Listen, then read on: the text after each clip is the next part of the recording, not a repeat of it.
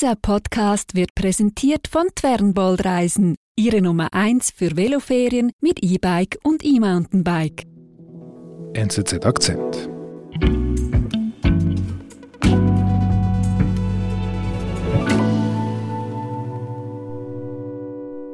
Vor gut einem Jahr haben die Russen ihren Vorstoß nördlich von Kiew abgebrochen, haben sich zurückgezogen, aus der Ukraine zurückgezogen. Und die ukrainischen Soldaten sind dann wieder in diese Gebiete reingelaufen und in einem Ort namens Bucha, das ist ein Vorort von Kiew, sind sie auf ein Bild des Grauens gestoßen. Mhm.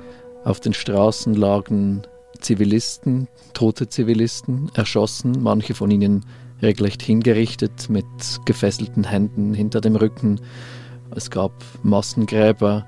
Also insgesamt wurden da mehrere hundert Leichen von Zivilisten gefunden.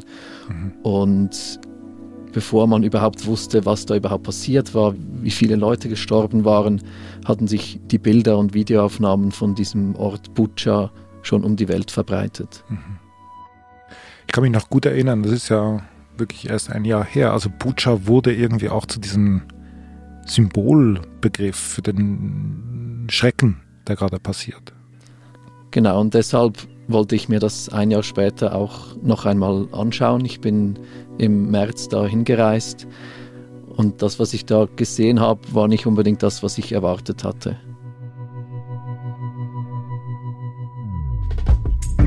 Denn Bucha ist ein Jahr nach dem Bekanntwerden der russischen Grausamkeiten kaum wiederzuerkennen.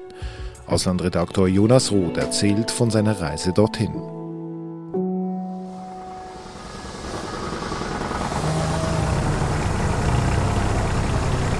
Ziemlich laut hier, was wir da hören. Was ist da los? Bucha, beziehungsweise diese Straße in Bucha, die Voksalna Straße, das ist heute eine riesige Baustelle. Und so eine Baustelle, kann ich ehrlich sagen, habe ich noch nie erlebt in so einer Intensität. Also man muss sich vorstellen, das ist eine ganze Straße, wo links und rechts Wohnhäuser stehen und auf dieser Straße tummeln sich die Baumaschinen. Da hat es Bagger und Vorderlader und Gabelstapler, die da so heftig am Arbeiten sind, dass sie kaum aneinander vorbeikommen. Mhm. Also da wird wieder aufgebaut in einer Intensität, und was man vielleicht noch dazu sagen muss, das ist ein Sonntagnachmittag, wo also. wir da waren. Und Sonntag ist auch in der Ukraine eigentlich ein arbeitsfreier Tag. Ja, also die Geschäfte sind offen, aber gebaut wird eigentlich nicht. Und da war aber wirklich der Teufel los. Wie sah es denn vor einem Jahr aus? Ganz anders. Also da war ein Bild der Zerstörung. Auf dieser Straße, der Voksalna Straße, hatten die heftigsten Kämpfe getobt, weil da die Russen nach Kiew vorstoßen wollten. Die sind da mit ihren Panzern und Schützenpanzern hingefahren, trafen dann auf ukrainische Soldaten, die sie bekämpft haben, wurden von ukrainischer Artillerie beschossen. Mehrere Dutzend Panzer und Militärfahrzeuge gingen da in Flammen auf. Und natürlich hat es auch die Häuser rundherum in Mitleidenschaft gezogen. Da wurden teils Häuser komplett zerstört und da bot sich eigentlich ein, ein Bild der Zerstörung. Davon sieht man jetzt nichts mehr. Mhm.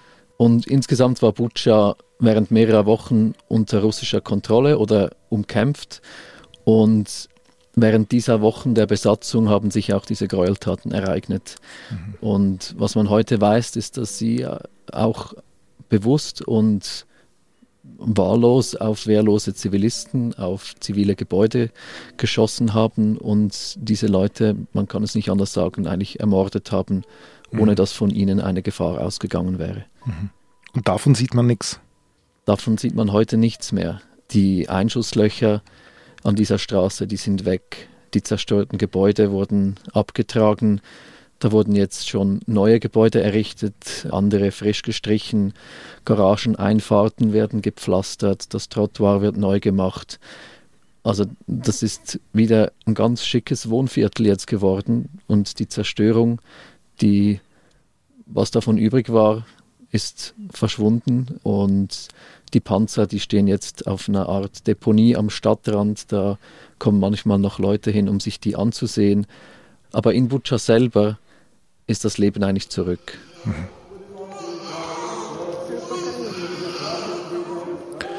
Und wo bist du jetzt dahin? Also ist das eine Kirche oder? Das ist eine Kirche, eine orthodoxe Kirche. Und hier sind wir bei einem Taufgottesdienst. Mhm. Da wird gerade der junge Maxim getauft. Er ist äh, vier Monate alt und seine Mutter war mit ihm schwanger, als sie damals aus Butscha flüchtete.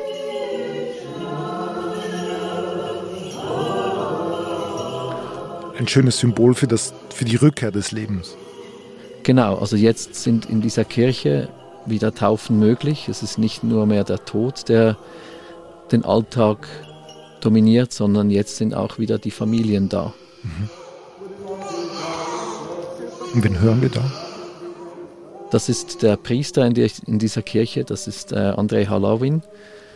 Und er hat diese Zeit der Besatzung miterlebt. Ähm, und seine Kirche wurde zu einem Symbol, zu einem traurigen Symbol für das Grauen und den Tod. Äh, auf dem Gelände dieser Kirche wurde ein Massengrab mit 116 Leichen entdeckt. 116? 116. Alleine Leichen. vor der Kirche? Genau. Und er hat das mitgekriegt, der Priester? Er hat das mitgekriegt. Er war während der ganzen Besatzungszeit da. Es war so, dass dieses Massengrab eigentlich ausgehoben wurde von der Zivilbevölkerung da, die ihre Angehörigen da bestatteten, weil eine andere Bestattung war in dieser Zeit des Krieges und der Besatzung nicht möglich. Aber äh, Priester André Halawin, ihm war das wichtig, dass er auch diesen Menschen noch ein würdiges Begräbnis ermöglicht und für etwa die Hälfte dieser Leichen hat er noch Beerdigungen durchgeführt. Mhm. Wie wirkt er so auf dich, wenn du mit ihm sprichst? Er ist ein sehr besonnener Mann, sehr ruhig, man merkt ihm aber schon an, dass diese Zeit ihre Spuren hinterlassen hat. Man spürt vielleicht eine gewisse Verbitterung. Wie? Ich habe ihn gefragt, ob er den Russen vergeben könne. Mhm. Und er hat darauf geantwortet, um vergeben zu können, braucht es zwei Dinge. Das ist deine eigene Vergebung und das ist aber auch die Gegenseite, die um Vergebung fragt. Und das sei im Fall der Russen einfach nicht der Fall. Diese wollen keine Vergebung. Sie hätten die Soldaten, die in Butscha gekämpft und gemordet haben, haben sie geehrt mit Orden, anstatt sie anzuklagen und vor Gericht zu stellen. Die Russen wollen diese Vergebung nicht. Mhm. Also du merkst beim Gottesmann eine, eine gewisse Härte. Ja, die Vergangenheit natürlich, das ist jetzt erst ein Jahr her, das belastet. Zwar hat er jetzt wieder junge Familien, die er taufen kann, und trotzdem sagt er, ja, früher war Butscha ein Ort, wo Familien ihre Kinder großgezogen haben, und heute steht dieser Name einfach für die Gewalt, für den Tod.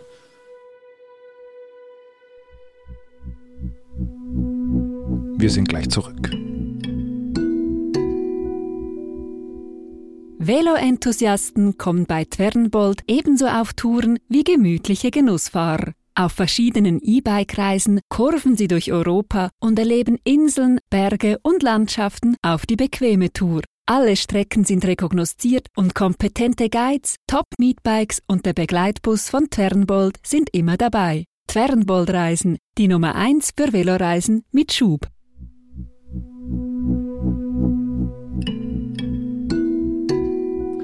Also, die Taufen finden wieder statt.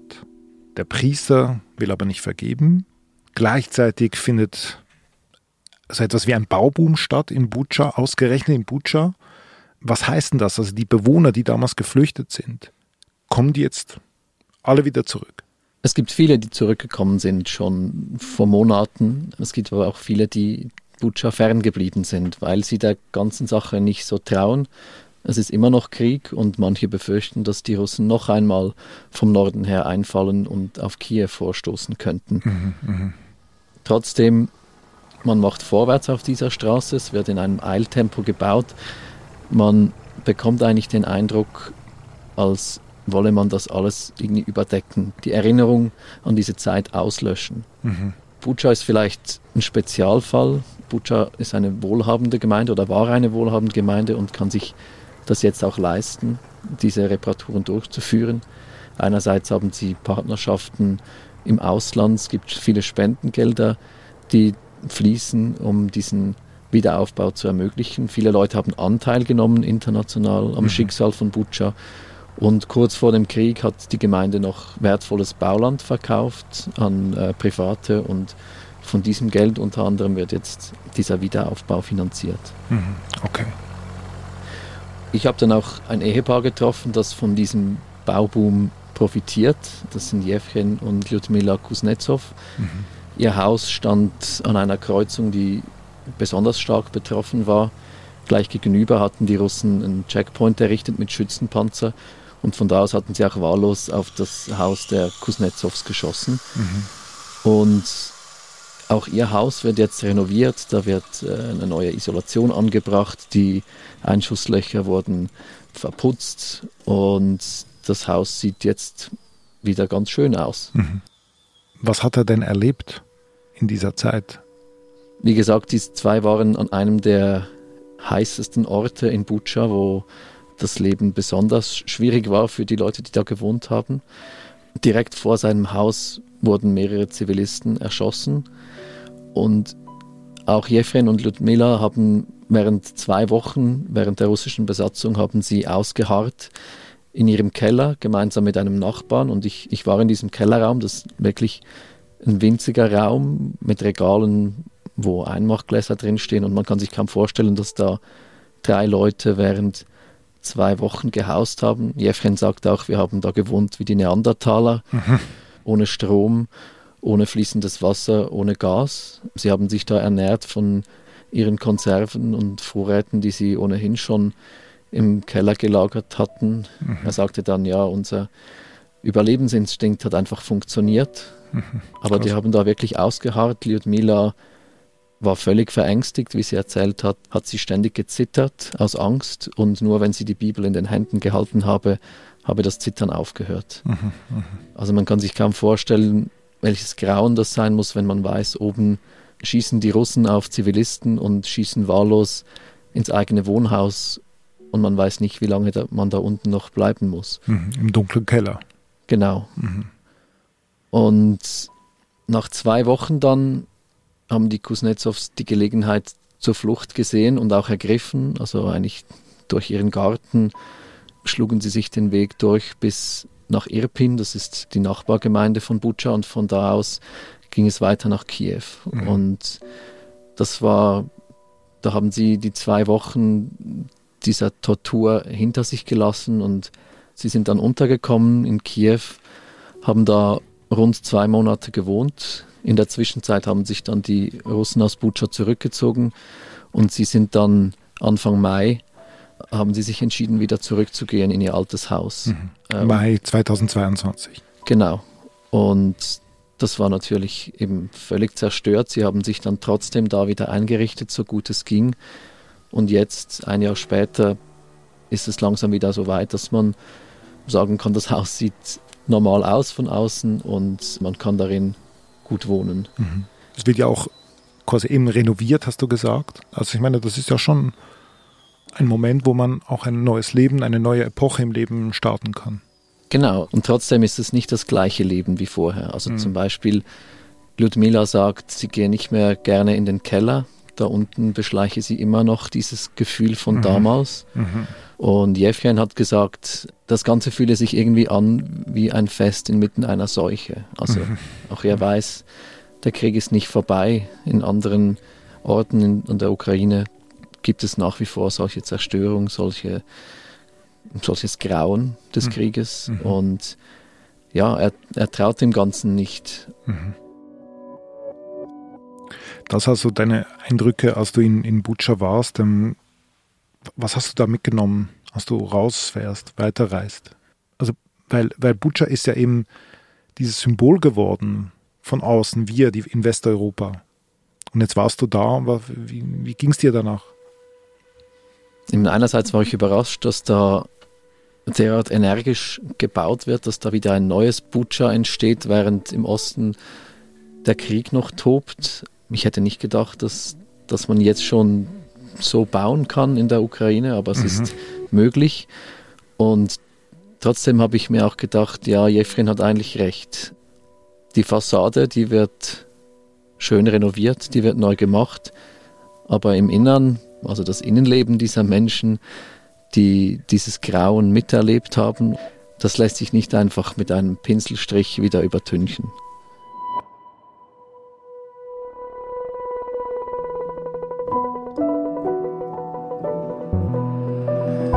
Lieber Jonas, du bist für die NZZ in die Ukraine gereist, hast eindrückliche und wunderschöne, wenn man das so sagen kann, Reportagen geschrieben. Die Links kommen in die Show Notes und vielen Dank für deinen Besuch im Studio. Danke dir. Das war unser Akzent. Produzent dieser Folge ist Sebastian Panholzer. Ich bin David Vogel. Bis bald.